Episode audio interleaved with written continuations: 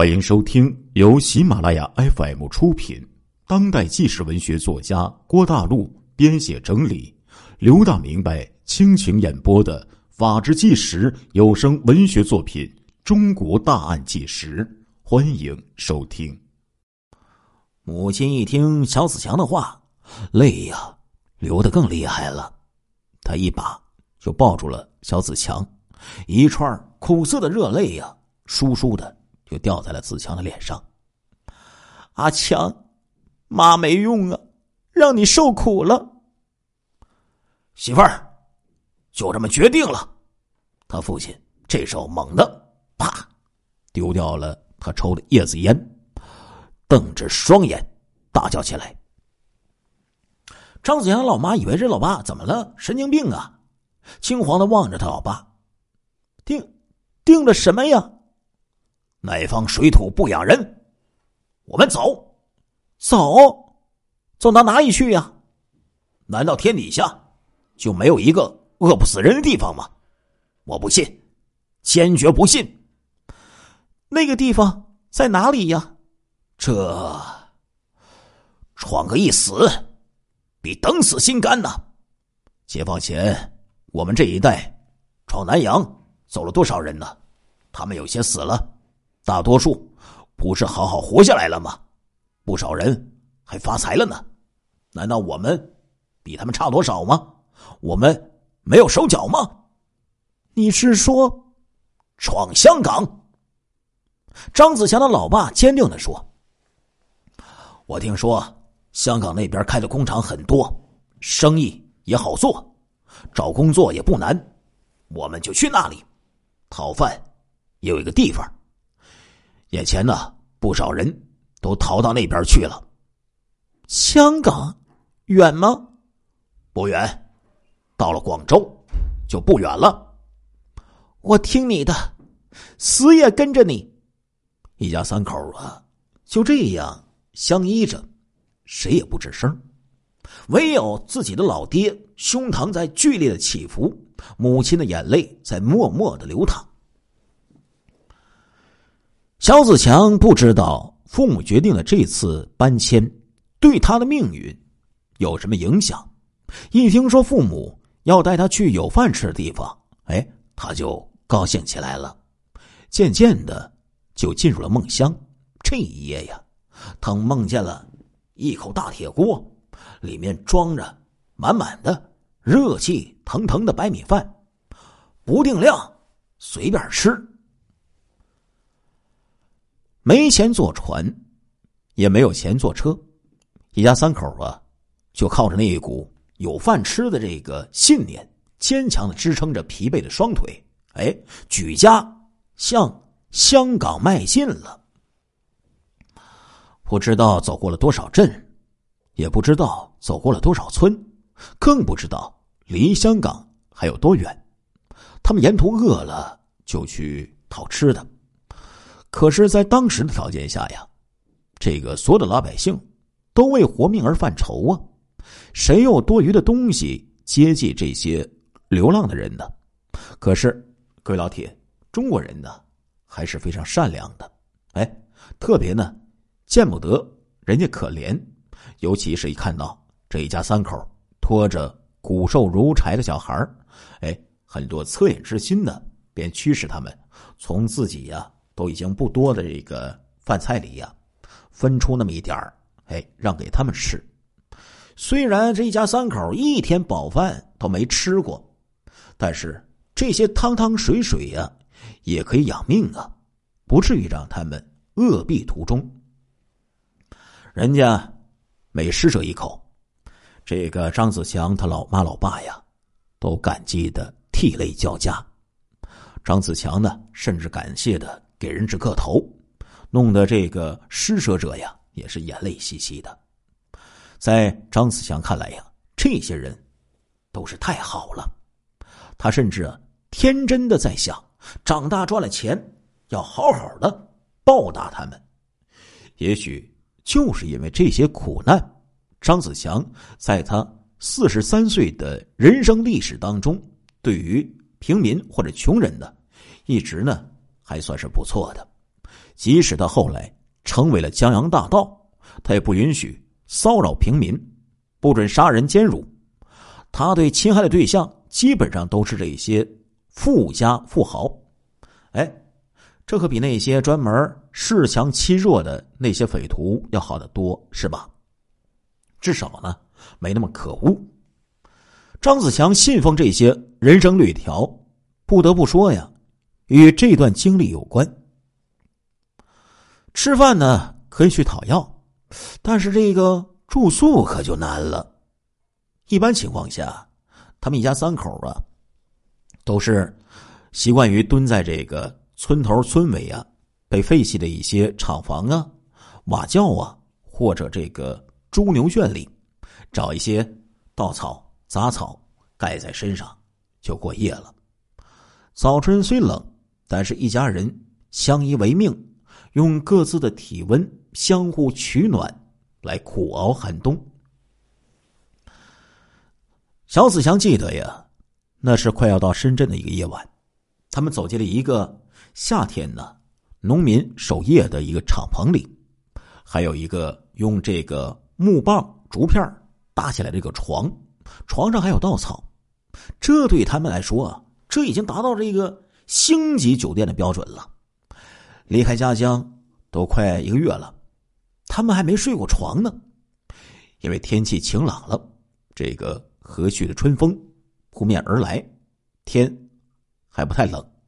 他们找了一个一条小河啊，擦了擦身子，然后躺在这个床上，感觉哇塞，爽啊！因为离深圳近了，过了深圳呢，就是他们要去的地方了。再加上天气转暖，老爹老妈的心情啊都有所好转了。这个敞篷外面呢开了一个窗，风呢直接往里吹，吹的这几个人身上暖融融的。透过这个窗户啊，可以看到这个一眼望见无底的夜空，天空呢没有云，只有。满天的星星眨着眼。这时候，小子强数着天上星星玩，就问他老爸了：“爸，我们什么时候到香港啊？”“快到深圳了，过几天就到了。”“到了那边就有饭吃了。”小子强想起来在家里时做的那个梦啊，是不是那里有一口大铁锅，煮了大锅饭，放心吃啊？哈哈哈！哈，他老爸笑了，用这胡茬啊扎着张子强小脸傻孩子呀，到那里呀，爸去打工，挣了钱买米买菜，就不会挨饿了。哦，我知道了。张子强这才恍然大悟啊！香港有饭吃，也不是在铁锅里，哎，随便的盛饭吃，还得用工作赚钱去买呀。他不由得有些失望了。老爸老妈在家里不是天天干活吗？可是为什么没钱买饭吃呢？他似乎我遇到了一个天大的难解之题了。想破他小脑袋瓜也想不出答案呢。于是他又追问他老爸了：“爸，你说干活有钱就买饭吃了？不干活哪有吃的呀？是这样的。那你在家里跟妈妈？”不也天天都干活吗？怎么小妹被饿死了呢？这哎，他老爸也被张子强给问住了，抓耳挠腮一一阵子，就说了：“孩子呀，这一切呀，等你长大了才能明白的。为什么呀？为什么长大了才知道啊？”肖子强闪烁着迷茫的眼睛，心想自己什么时候才能长大呢？这时候，天呢渐渐的黑了下来。远远望去，只见天上的繁星与海面的点点渔火。当年呢，这个深圳呢，还是一个靠着海边的一个小渔村。一到晚上，就死一般的寂静冷清。张子强的老爸带着妻子儿女，坐在海边的一个偏僻的地方，眼睛死死的盯着。大海的深处，心中在想：也许呀，这是一次极大的冒险呢。哎，不止一次的默默祷告说：“但愿一切一帆风顺呢。”世事太难了。有了这次闯香港的遭遇，他们对这句话的体验更为深刻。一家三口啊，还是前天就到了深圳，他们到处打听出境的这个通道，但是一般人呢，指的呢都是罗湖桥的正当的出入口，从那过去呢就是中英街，可是这里呀有边防战士在把关。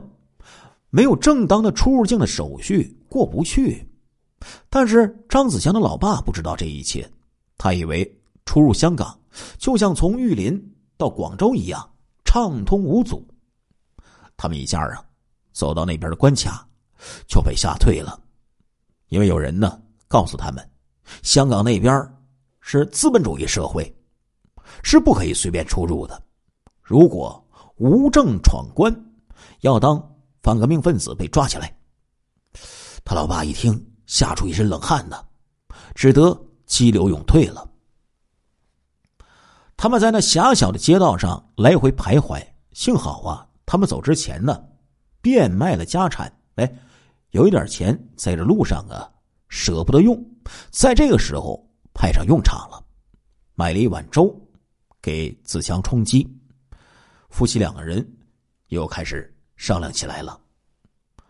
看来过不去了，张子强他老妈叹气说道：“是难呐，可是天无绝人之路，也许会有办法的。”这个时候，小子强喝了几口粥，身上有力气了。他天真的对他老爸说：“我要长出翅膀，就背你们飞过去。”父母苦笑。除了苦笑，他们没有别的回应儿子的天真可爱呀。这时候，一个坐在小饭店里喝酒的中年汉子，目光就落到了这一对愁眉苦脸的夫妻身上。他对他们做了一番探究之后，就向着夫妻两个人走了过来。兄弟呀，是不是碰到什么为难的事儿了？哎，这个中年汉子呀。关切的问道：“哎，父亲刚想回答，但是一想身在异乡，还是少说为妙，只得又转了口气说道：‘啊，没什么，兄弟，你不是本地人吧？你怎么知道啊？这瞒不过我的。从你们的神态，从你们的口音听，不就什么都知道了？而且我知道你们是……’”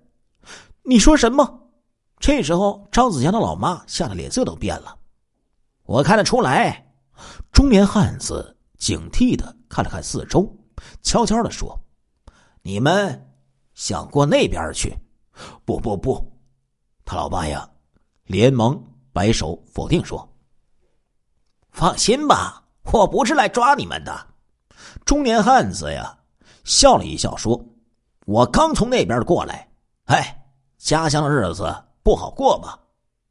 他老爸一听说是从那边过来的，这下呀，稍微放了一点心，抱着侥幸的心态想，他也许知道怎么过去的这个办法呀。